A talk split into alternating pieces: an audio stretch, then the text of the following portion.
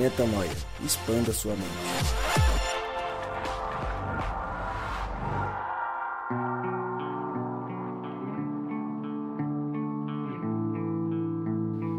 Ar mais um podcast Metanoia. Seja muito bem-vindo, muitíssimo bem-vindo ao podcast Metanoia número 142. Como eu sempre digo, meu nome é Lucas Vilches e estamos juntos nessa caminhada. Lembrando você que toda terça-feira um novo episódio é lançado e você pode acessar todos os nossos conteúdos direto no nosso site, portalmetanoia.com. Continuamos hoje com Filipenses 2, com eles dois, para falar da segunda parte Gabriel Zambianco. E aí, você tá bem, cara? Eu, eu fiquei muito feliz hoje, achei que ia acontecer, mas, bom, ainda há tempo, né? Porque o Rodrigo tava cantando hoje. Não, Rodrigo E ele a gente cantou, profetizou. É, Vamos ver se ele puxa. Eu anseio mais do que ninguém. Eu conto os dias pra te abraçar. Tchac, tchac, tchac, tchac, tchac, tchac. Tinha que essa música aí, Gabriel? Cara, eu tenho uns É amigos. do uh, Vocal Livre. Eu É tenho uns aí. amigos Qual que é a do música Sul. mesmo? Hã? Qual que é essa música? Essa música é Qual que é linda. essa música? Você sabe, O nome. Rodrigo? É o Apressa-te. A A gente, pressa. a gente já fez Eu- um, um podcast Fizemos. sobre ela. Fez sobre ela. é, e tem essa palhaçada que a gente faz aqui. Tem gente que não gosta, viu? Teve uns amigos meus Não lá gosta? do Sul. Amigo seu, Que né? falam assim, ó, avisa o pessoal lá que a gente começa só a partir do, do quinto minuto que a gente começa a ouvir o podcast. Mas aí é fogo, a gente manda tirar e tem pessoa que Não, manda mensagem mas falando aí assim, não, que não tá. tira não, fica com a palhaçada. Não, É, esse é é o seguinte. Hora com se a- palhaçada, Não tem hora como- sem palhaçada. Não, não tem como as- agradar a todos. Outro dia eu recebi uma Você tá falando mensagem... de Cristo, num- Cristo mesmo não agradou. É, exatamente entendeu? aquela máxima, Nossa identidade é essa. né? Outro dia eu recebi é uma palhaçada mensagem no SoundCloud. Eu não vou lembrar agora quem foi, que falou que já tava ficando muito chato a forma de eu te chamar. E eu acho que é justo. Ninguém precisa gostar, né? É Quer dizer, justo. nem, não que ninguém. Se ninguém gostar, eu paro. Por isso que você mudou Mas- para Ronaldinho da última vez, não foi? Exato, mas acho que deve ter sido Entendi. por aí que ela se irritou. acho que toda vez eu zoava e nesse dia ela falou, cara, eu não aguento mais. Por quê? Meu gordinho, não. No fim das contas, o que eles querem. e- mas isso é legal. Porque no fim das contas, as pessoas que escutam querem a, a irreverência, mas querem ouvir conteúdo, entendeu? Isso é graças Então, a eu Deus, né? dizer, a avisa gente já pra tá, inclusive, há dois minutos sem falar nada. Nessa introdução legal. É, Exa- é que mas, aqui cara, é mas comunidade, é, é- se relacionando com exato, você é, que está exato. E ouvindo. o mais É legal é que talvez algumas pessoas nem tenham ouvido nada disso porque já pularam pro quinto minuto. E Exatamente. você que pulou pro quinto minuto perdeu porque a gente falou coisa importante. Eu vou até marcar no cronômetro para chegar no E- quinto e minuto e falar que a gente coisa- falou alguma coisa interessante aqui no começo, pra pessoa ter que voltar. Avisa aí, Lucas. Não, mas vai, ser- vai ter tem esse problema. Tem gente Lógico. que lá no finalzinho já desliga, tem gente no começo que pula. Cara, não desliga. Por Sempre gente, tem alguma por isso que a coisa gente legal. desde o começo nunca usou o que muitos podcasts e canais de áudio fazem, que é dizer onde estão os temas em qual minuto. Porque o que a gente quer é que você nos acompanhe, esteja com a gente lado a lado, abraçado aqui juntinho. Tudo aqui é inspiração de Cristo, inspiração do Espírito Santo e apesar de nós. A gente É não faz isso. no- nada pra gente. E como, nem eu, as piadas. e como eu ainda não apresentei ele, Rodrigo Maciel. Rodrigo Você tá bem, né? Massi. Tá bem, porque tá Foi- feliz, tá, tá Eu tô feliz cantante. principalmente porque não saiu um Ronaldinho, né? Ah não, Porque esse aí foi, esse aí foi uma vez só. Foi uma vez Vai só. sair mais, mas quando você menos esperar. É, Porque quando a eu não sei o gente... que, foi pior, se você ter falado do Ronaldinho, se foi a risada do Gabriel. A, a, a risada do Gabriel foi sensacional. o Gabriel descontrolou. Eu passei mal, foi muito engraçado. Parecia Eu acho que lá uma pelo loucona. 300 eu volto a fazer um desse. É que você, ouvinte, Que Você tá em não- não- 2512 em Marte. você ainda não temos o, o- o visual aqui, mas, por exemplo, tem um negócio que acontece aqui por trás das câmeras que é muito engraçado. Que Esse- Mas câmeras. Não tem câmera, então não tem entrada. Então, essas Por coisas. trás dos exato. microfones. Foi por Trás dos dos microfones, que é muito engraçado, igual do Ronaldinho aqui, que o Rodrigo se faz de coitado aqui. Mas às vezes o Lucas tá passando o som ali, É o Rodrigo verdade, dá um berrão no microfone É e estoura no ouvido do Lucas ali. Tá vendo?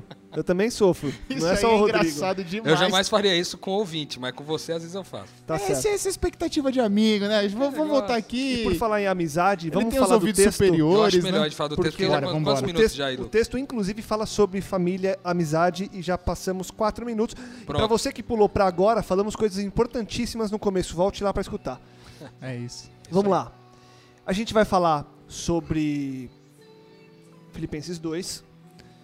Como você já sabe, ou se ainda não sabe, no episódio passado a gente já começou a falar sobre Filipenses 2. Então, acho que vale a pena. Não é uma continuidade, mas talvez a gente use alguns ganchos do episódio passado. Então, o meu convite é que você primeiro escute o episódio passado, depois esse. Se ainda assim quiser continuar nesse, siga firme. Vamos lá. Hoje a gente vai para Filipenses 2, de 12 a 18. É a parte que nos resta. A partir de 18 a gente não vai entrar no mérito aqui. Então a gente falou no episódio passado de 1 a 11 e agora 12 a 18 para você, Filipenses 12, 12, 2, de 12 a 18, na nova versão internacional. Assim, meus amados, como sempre vocês obedeceram, não apenas em minha presença, porém muito mais agora na minha ausência, ponham em ação a salvação de vocês com temor e tremor.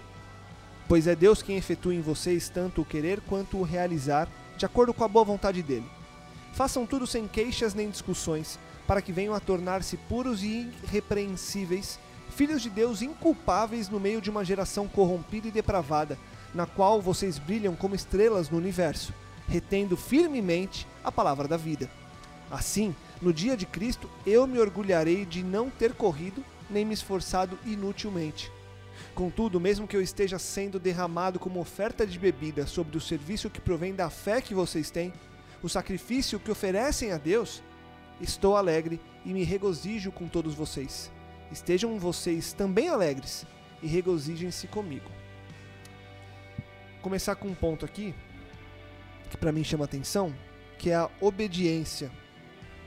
Ele fala de que essas pessoas às quais ele está se referindo ali, o pessoal de Filipos, sempre obedeceram, não só na presença dele, e aí depois ele vai entrar num ponto um pouco maior que depois eu queria é, comentar com calma essa pôr em ação a salvação. Vamos deixar para o segundo momento. Eu queria primeiro falar dessa obediência. Obediência a Deus, claro. O quão importante é quando a gente está caminhando e trocando informações do que é viver essa vontade de Cristo fazer com que as pessoas permaneçam obedientes ao que é a real palavra de Deus. E acho que a gente volta um pouco, tem uma relação muito próxima com o começo do texto passado, que é o mesmo modo de pensar de Cristo. O que talvez, e até é, usando essa, esse paralelo, o que, que o modo de pensar de Cristo, quando você incute na sua vida, diz sobre a obediência constante com ou sem o seu líder discipulador? qual que é essa relação e o quão importante é você se manter obediente ao que você entendeu que é a palavra de Deus e a identidade te falou quando você está caminhando é, junto a Cristo? Eu acho que Paulo começa falando aqui, na verdade ele começa afirmando a identidade dos filipenses lá. Porque ele diz assim, assim meus amados. Eu acho que já, já estabelece é, que ele está falando com alguém que ele tem muito carinho. Hoje em dia, você falar um negocinho, e aí, amado, né? Soa meio. Meio cínico, né? Não, me, meio cínico e meio assim. Cínico. Meio, meio tradicional do ponto de vista crente, entendeu? Porque tem, É tem alguns né? jargões É crentes, né? né? Tem alguns jargões É um- crentes. Um é. deles é o amado. Oi, amado. Chamar o cara de varão, Varão. né? Va- Varão, varoa. Varão eu só vejo negócio. em sketch. Mas aqui nesse contexto, eu acho que Paulo está primeiro dizendo, cara, ele está dizendo de verdade assim, ó, oi, é, assim como, assim, gente que eu amo, é mais ou menos isso que ele queria dizer. Assim, gente que eu amo demais. Como vocês sempre obedeceram, ele está afirmando, ele não está pedindo assim, continue obedecendo, ou vão obedecer, ou comece a obedecer a partir de agora. Não, ele está dizendo assim, assim, gente que eu amo, como sempre vocês fazem, como sempre vocês obedecem, não apenas na minha pre- presença, porém muito mais agora na minha ausência. Ele está meio que afirmando, dizendo o seguinte: é, primeiro, vocês são amados. Segundo, vocês costumam obedecer com a minha presença ou sem a minha presença, e ele começa gerando uma orientação, entendeu? Então eu acho que mais do que é, a questão da obediência em si, ele fala um pouco dessa afirmação, dessa identidade do povo de Filipenses antes de começar a dar uma, uma orientação. Né? Segundo, que quando a gente vai para o aspecto de fato da obediência, é, na presença ou não do discipulador, isso aí é uma questão interessantíssima, cara. Sabe por quê? Porque, assim, às vezes, é, você que está ouvindo a gente, que já se acostumou a caminhar com pessoas e discipular pessoas nessa lógica aí, dessa metanoia que vem até nós, o reino de Deus, que chega e que a gente se torna discípulos e discipuladores de Jesus, é, quando a gente, é, quando a gente se, se propõe a fazer, a, a discipular alguém, vamos dizer assim, a caminhar com alguém para que alguém é, vá experimentando a forma de ser Cristo até que ele possa caminhar sozinho, às vezes no meio dessa caminhada há umas frustrações, né? Porque você fala assim, pô, mas eu ensinei tudo pro cara, É. tal, aí o cara dá uma trave dessa, né? Será que eu não ensinei? Tipo, será, será que, que-? Cara, será que não valeu de nada? Será que. E na verdade, é, essa é uma, é uma carência que nós não precisamos ter, né? Nossa, né? Porque se a gente entrar numa relação de discipulado, a gente entra na certeza de que é o Espírito quem conduz, quem convence. Né? E o nosso papel é só amar mesmo, é só amar. Caminhar amando as pessoas, ensinando as pessoas. E é a premissa que a gente estabeleceu no podcast anterior. Que se ele errou, alguma coisa aconteceu. Porque eu erraria sem motivo algum, mas ele superior a mim, alguma coisa aconteceu. Então eu vou me interessar a saber o que aconteceu. Perfeito. tentar cuidar, enfim. E às vezes a pessoa nem Que a errou, né? Às perspectiva... vezes o seu crivo Exato, tá errado, se né? errou. É, às vezes Se a, é a que minha errou, né? análise às vezes tá errada. O meu pré-julgamento, né? Mas é legal porque ele põe a a orientação na sequência, né? Ele diz, ele afirma a identidade então de todo mundo, depois ele põe uma uma uma orientação muito massa, que ele diz assim: "Pois é Deus quem efetua em vocês tanto querer quanto realizar, de acordo com a boa vontade dele". Aqui, cara, tem a- esse, eu não sei não, mas acho que esse podcast aqui só essa parte desse texto aqui, o 13, o 2:13, já daria um podcast inteirinho só sobre ele. Porque a gente está falando assim, pois é Deus quem efetua em vocês tanto querer quanto realizar, de acordo com a boa vontade dele. Mais uma vez, Paulo ainda está falando. é, desculpem, eu, eu pulei um pouquinho uma frase que tem um pouquinho antes ali no final. Ele diz assim, ó. É, assim, meus amados, como sempre vocês obedeceram, não apenas na minha presença, porém muito mais agora na minha ausência, ponham em ação a salvação de vocês com temor e tremor, primeiro, antes da gente entrar até no próximo texto.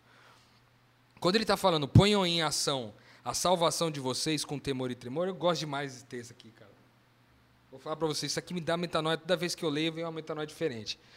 Porque, por exemplo, começando no começo, pois é, é, é, ponham em ação a salvação de vocês. Cara, eu sempre pensei é a minha legal, vida né? inteira.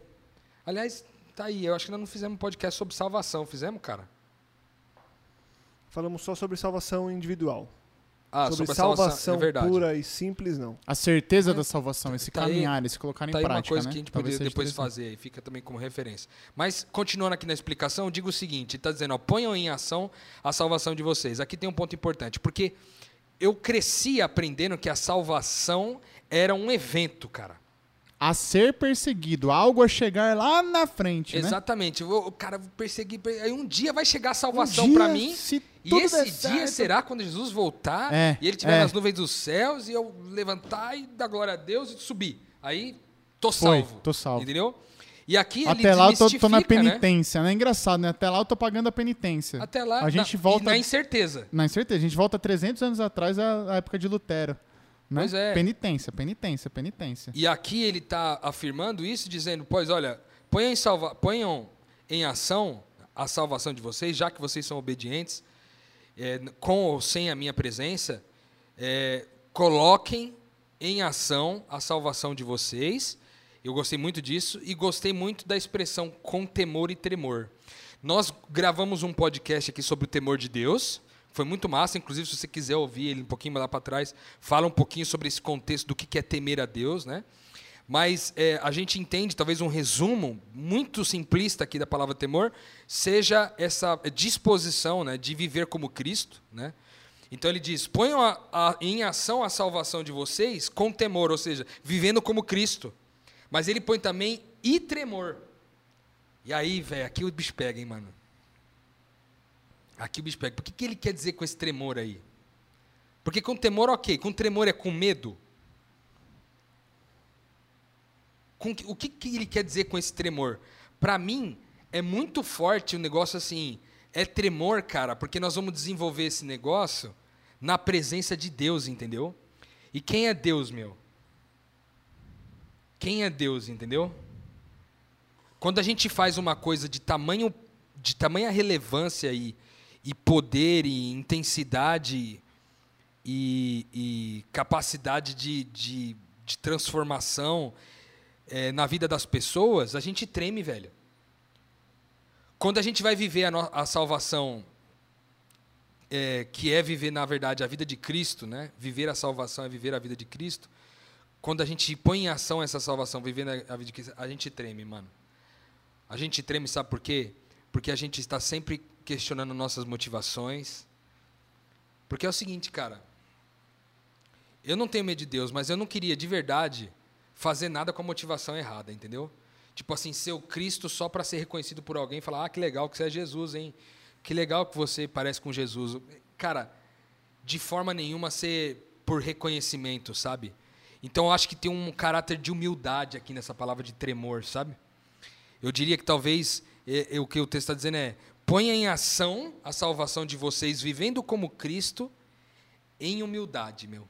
Em humildade, que eu acho que é um desafio, porque quando a gente vai, de repente, às vezes aprendendo muito sobre essa caminhada de Cristo, às vezes a gente sai um pouquinho da nossa. Vai se apropriando. Da né? nossa e se apropria um pouco daquilo que apenas Deus merece, que é a glória dele. Né? Não, e o, o outro ponto aí do tremor, para mim, é, é, vem muito a questão do assombro, né?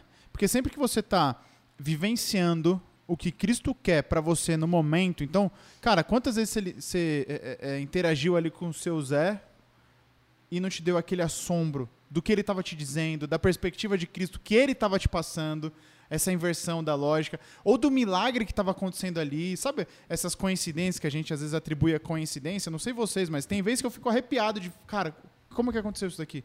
Tipo assim, é milagre, é um movimento de Deus, é esse assombro de, de das coisas é, é, é, se encaixando, do milagre acontecendo. Esse é o tremor também, entendeu? Massa. Não só da, da reverência humilde, medo de forma alguma, né? Porque a gente sabe que o perfeito amor expulsa fora todo medo, então onde tem medo não tem amor, onde tem o amor de Deus, não, logo não há medo.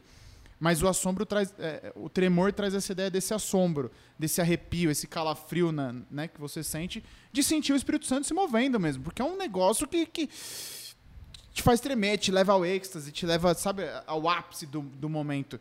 É, e eu acho muito bacana, voltando um pouco, a, a sensibilidade de, de Paulo, porque é, são duas orações nessa frase aqui, né? Ele fala assim, ó, eu vou dividir aqui. Então, ó, a primeira oração é: De sorte, meus amados, do modo como vocês sempre obedeceram na minha presença, mas também longe de mim, porque Deus é que opera em vós o querer e o efetuar. Então vocês obedecem não por causa de mim, Paulo, mas porque Deus está produzindo em vocês o querer e o efetuar. De novo afirmando, né? Reafirmando de novo que eles estão em Deus, o modo de pensar é Deus, o amor é Deus, igual a gente falou no, no podcast anterior.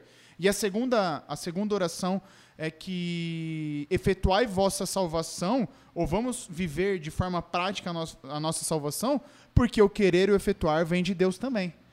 Eu vivo por Cristo e eu vivo conforme Cristo porque ele é, ele é a fonte. Deus é amor. Ele é sempre a fonte. Cara, aqui tem Para as duas coisas. Aqui tem um. é, nessa continuidade aqui que o Gabriel trouxe, na sequência do texto, né, que é o versículo 13, pois é Deus quem efetua em vocês tanto o querer quanto o efetuar, ou quanto o realizar, de acordo com a boa vontade dele. Tem muita discussão sobre esse texto, do ponto de vista teológico, porque pressupõe-se que um determinismo, né? Tipo assim, Deus ele, ele determina, você está destinado a viver de determinada forma, então é Ele que destina a hora que você vai querer e Ele que destina a hora que você vai efetuar. Né? E aí tem uma série de implicações teológicas que está por trás disso. Né? Mas sendo bem sincero, é, sendo bem sincero mesmo, assim, de verdade. E aqui entra um pouco assim a questão, é uma discussão longa, que talvez a gente teria que fazer também um podcast só para isso, que é falar sobre livre-arbítrio. Mas, é, quando a gente está falando aqui que é Deus quem, quem efetua em nós, tanto querer quanto efetuar, num primeiro momento, quando eu não conhecia Deus, esse texto me incomodava demais, meu. Tipo assim, eu olhava para o texto e falava assim, cara, mas isso é estranho, né? Parece que Deus está tipo, tratando a gente como marionete, né, meu? Mas, tipo assim, depois de conhecer um pouco de quem Deus é e experimentar Deus na, nas relações, na oração, na relação com Ele, etc., é, eu comecei a pense- pensar no seguinte, cara: se Deus quisesse me fazer de marionete, e se Deus quisesse trabalhar na lógica de plantar em mim tudo que eu quero e plantar em mim tudo que eu realizo, eu não ia achar ruim, não, velho. Eu não ia achar ruim isso, cara.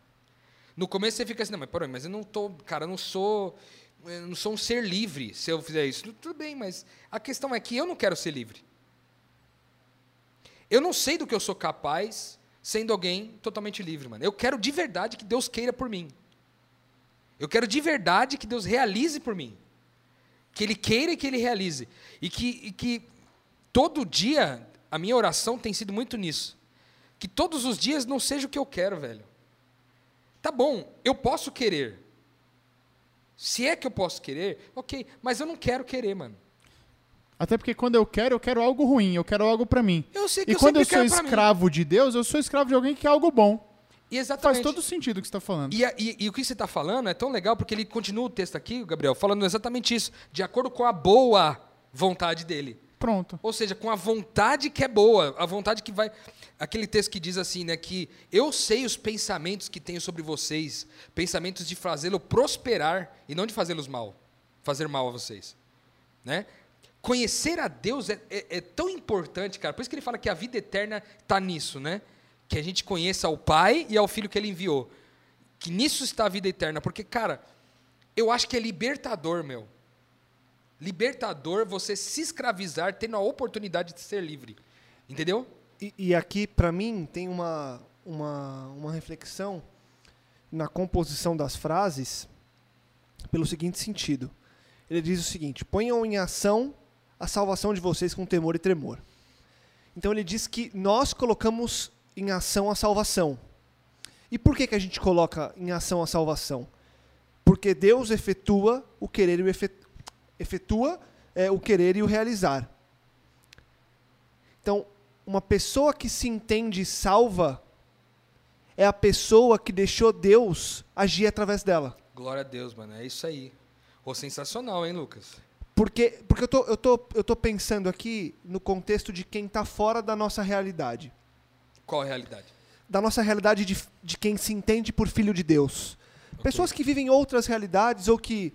É, ateus, que ainda não receberam a agnósticos. revelação de que são filhos de É, Deus. exatamente. É, ou pessoas de, de outras denominações X, ou pessoas que aceitam tudo, mas que ainda não entenderam essa salvação. E eu falo, poxa, mas muito na linha do que você falou, mas Deus então não efetua o querer e o, e o realizar nessas pessoas? Ele deixa elas é, haver navios? E aí, pensando agora, eu falo, não é que ele deixa, ele está disposto, e na verdade o querer e o efetuar de Deus já estão à disposição de todos, mas a partir do momento que elas tomam posse disso, entendendo que elas são filhas de Deus e salvas. Porque, percebe, a salvação, ela não está atrelada à vontade de Deus aqui. A salvação, na frase que Paulo colocou, ela vem antes. Então, põe em ação a salvação de Deus. Por quê? Porque ele já realizou o querer efetuar, ou ele realiza o querer efetuar. São coisas que se complementam, entendeu? Na minha cabeça, quando eu olho agora isso, faz todo sentido, porque primeiro vem a noção de identidade, de que eu sou filho de Deus, de que eu sou salvo, e aí só depois disso, e você muito bem pontuou, que só depois de conhecer a Deus, e aí, consequentemente, entender que eu sou filho de Deus, entender que eu sou salvo, entender que existe a graça, entender que existe um propósito, eu consigo entender o que é o querer e o realizar de Deus. Porque antes disso não faz sentido. Quando eu não me acho salvo, o querer e o realizar de Deus são assombrações na minha vida. Entendeu? Porque eu falo, peraí, se eu não estou salvo, Deus não quer realizar por meio de mim. Percebe? Então, até você ter a consciência de filho de Deus salvo, o querer e o realizar de Deus são problemas. E eu tenho medo dele realizar o prejuízo. né? Exato. Eu tenho medo de Ou- sofrer. Ou, na Ah, verdade, você tem medo de não ser de, de não ser um objeto de realização através Também. por meio do que Deus quer fazer.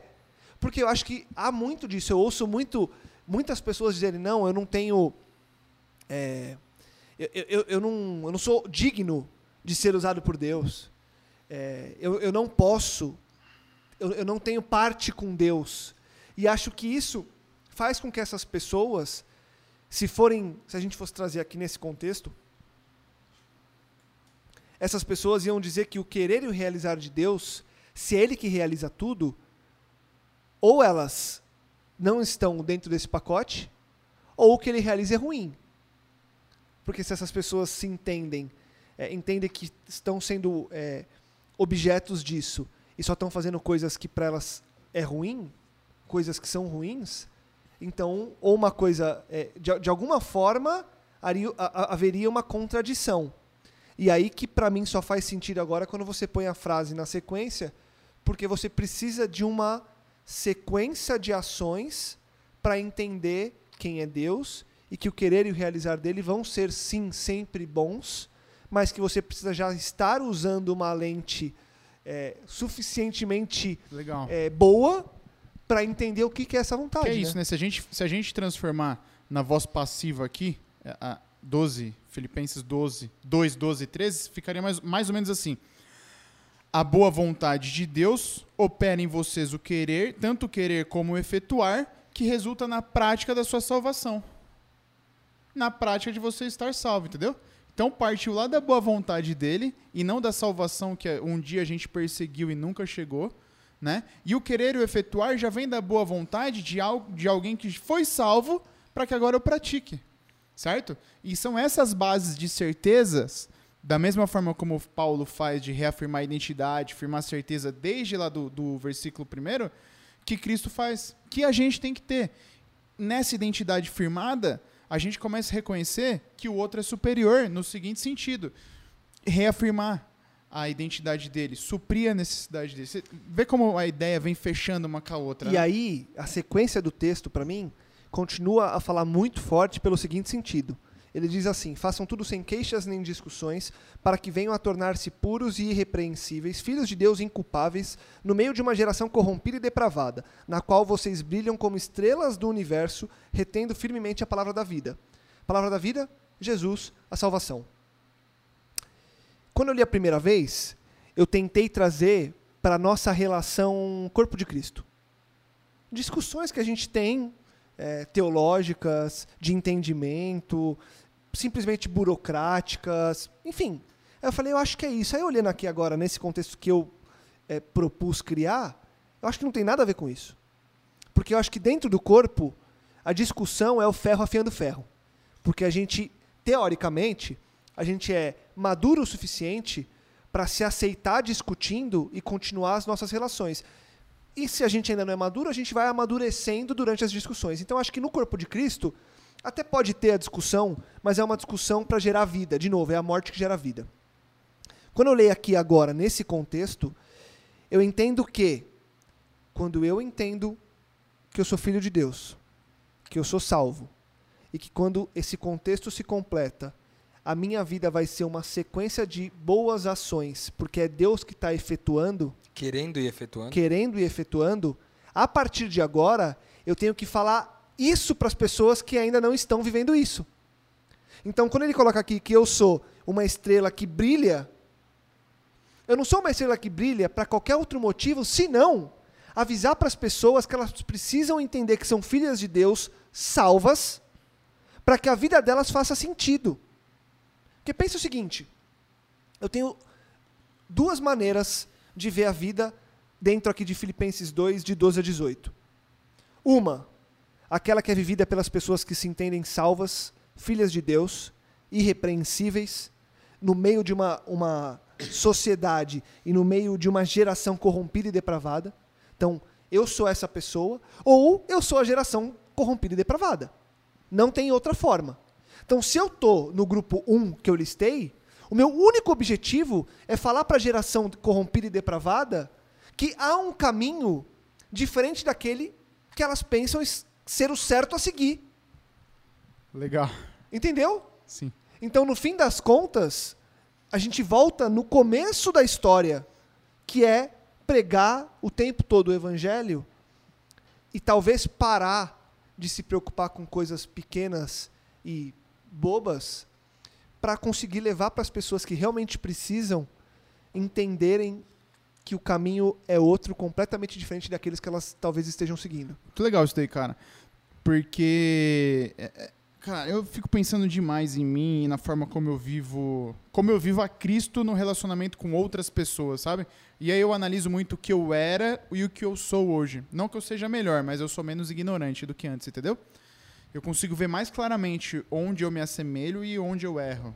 Onde eu me afasto de Cristo. E eu vejo muito do que eu fazia e do que eu não faço mais. E eu fico pensando assim, você separou brilhantemente em dois grupos, Lucas, que é o que o versículo traz aqui. Ou você é corrompido e perverso do mundo, ou você é o filho amado de Deus que entende o, querer e o efetuar. E aí é simples, cara. E a questão é, é, é muito simples, como tudo é simples quando se trata de Cristo. Em que grupo eu tô? Ah, mas eu não faço nada no mundo. Cara, eu sou. Não saio, não bebo, sabe? Namoro certinho, blá, blá, blá. Tá bom, mas e. E a vontade de Deus, o querer e o efetuar, a boa vontade? Você está fazendo sem murmurar? Sem contenda? E aí, na versão a mensagem ele fala assim: façam tudo pronta e alegremente. Você está vivendo a alegria de Deus? Você está vivendo prontamente a alegria de Deus? Você está em paz com o caminho que Deus tem trilhado para sua vida? Você tem a plena certeza de que você está aonde Cristo quer que você esteja? Você vê? Porque é muito fácil a gente, de novo, pegar a métrica do outro e você olhar um parente, uma galera que está no bar e achar que eles são o mundo perverso. É muito fácil. Mas e eu, quando eu pego a métrica, quando eu me comparo a Cristo? Quando ele pede para eu ir para Nínive pregar, eu estou indo pronto e alegremente? Entendeu? Porque aqui a gente volta a falar, não se trata de ser salvo, mas se trata de viver a boa vontade de Deus. Se trata de se reconhecer como amado, de entender ter sido salvo e viver isso de forma alegre, de forma pronta, sendo luz, sendo a estrela do, do universo, entendeu? é esse privilégio. A gente volta a falar. Então, o que, que eu estou vivendo para minha vida? Em que grupo eu estou me encaixando? Não me comparando a quem está excluído, mas me comparando a Cristo. Porque é, é sempre essa a comparação que eu tenho que fazer. Eu pensei aqui em algumas coisas, talvez um pouco diferentes, pensando na minha vida mesmo, no, no que talvez o texto esteja dizendo para mim. Porque, eu, na verdade, eu tomei foi uma exortada que uma discipulada do texto bíblico mostra, sendo bem sincero. Que tem que ser toda vez que você se Tomei confronta. aqui a porrada violenta. Porque é o seguinte, que ele fala assim, ele ainda está falando sobre pôr, ação, pôr em ação a salvação. Quando ele está falando sobre fazer tudo sem queixas nem discussões, ele ainda está falando de, de pôr em ação a salvação, mano. Então, assim, o que, que acontece com muitos de nós, cara? Depois de começar a caminhar como discípulo e bater, bater cabeça, e, e ver que às vezes as coisas não funcionam, não dá certo, tudo dá errado, e isso vai travando um pouco o processo de tudo, você vai ficando cansado, cara, você vai, você vai começando a se queixar, entendeu? E aí, nesse caso especificamente, eu tô, eu tô me incluindo nessa proposta.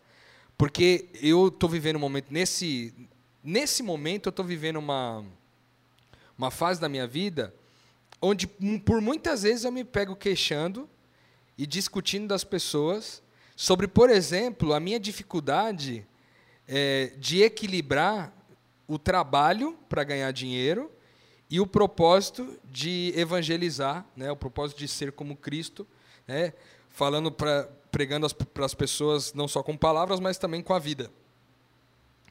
Então, o que ele está dizendo aqui é que essa salvação se expressa é, de, com a boa vontade de Deus, que ele operou querer efetuar, ok, mas ele está pedindo Vivam essa vida, expressem a salvação de vocês, vivam como Cristo, sem reclamar, entendeu? Sem se queixar. E aí, cara, é, é muito comigo isso aqui, cara, porque o texto diz assim: ele continua, ó, para quê? Ele tá as duas coisas estão juntas, cara. O que torna a gente puro e irrepreensível no meio dessa geração é viver como Cristo sem ficar se queixando e discutindo com as pessoas a respeito do que é e o que não é. Entende? Porque se a gente fosse colocar aqui para que vocês venham se tornar puros e irrepreensíveis, no sentido de não pecaminosidade, a gente estaria colocando por terra a graça aqui. Certo? Porque não dá para ser puro e irrepreensível do ponto de vista do pecado, entendeu? Quando, que nem, talvez até discordando um pouco de vocês nesse negócio do, da geração corrompida e depravada, eu acho que não há dois grupos. Eu acho que o grupo é um só, é a geração. Nós estamos inseridos nessa geração. Nós também somos ela, depravada e corrompida. Mesmo como discípulo, eu também sou corrompido, como todos os doze foram também corrompidos, certo? De e, e depravados. Mas, ele diz o seguinte: vocês vivendo como Cristo, sem discutir, sem reclamar, sem criar confusão etc e tal, vocês se tornam puros e irrepreensíveis, por quê? Porque vocês não são incoerentes com aquilo que vocês estão pregando, não no sentido do comportamento, mas no sentido da, da, da motivação. Porque se eu estou me queixando e me reclamando, onde está a minha motivação, cara? A minha motivação é só cumprir um papel de ser como Cristo ou de expressar a minha verdadeira identidade, entendeu? Então eu tomo com esse texto aqui uma discipulada brava aqui, cara. Brava mesmo, assim. Porque eu ando mesmo me queixando ultimamente e de uma certa forma até criando algumas discussões com amigos meus, pessoas próximas, é, a respeito disso, da dificuldade, pô, como é difícil, tal, ter que viver o Cristo e ao mesmo tempo ter que entregar um resultado no trabalho que, e tal, e coisa e tal. E aí ele diz, filhos de Deus inculpáveis no meio dessa geração corrompida e depravada é que, cara, eu sou filho de Deus no meio dessa geração corrompida e depravada, sendo ainda corrompido e depravado, porque todos nós somos, em menor ou maior grau, todos nós somos, mas eu ainda me entendo como um filho de Deus no meio disso tudo. Isso é graça, meu. Uhum. Entendeu? E para que essa graça se expresse, eu, eu não posso viver me queixando e discutindo a respeito do assunto, sabe? E aí, quando ele, ele termina dizendo que na qual vocês brilham como estrelas no universo, pô, a gente brilha pelo quê, cara? Porque aqui também é outra coisa. Eu passei a vida inteira lendo esse texto, a, aprendendo que a gente brilha como estrelas no universo porque a gente se comporta diferente da geração corrompida e Porque a gente se exclui dela, né? É, A gente se exclui da, dessa geração. Então, opa, eu sou diferente aqui, ó. pois é. Eu sou Agora- privilegiado pelo que eu sei. A gente, agora a pergunta é: a gente brilha pelo que a gente luta contra? Ou a gente brilha pelo que a gente luta a favor, meu? Entendeu? Então, eu acho que a gente brilha quando a gente põe em ação a salvação.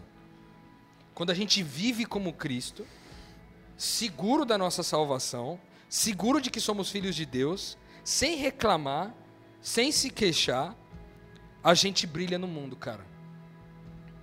Porque aqui tem um aprendizado que às vezes não basta ser o Cristo. Às vezes não basta ser um pequeno Cristo.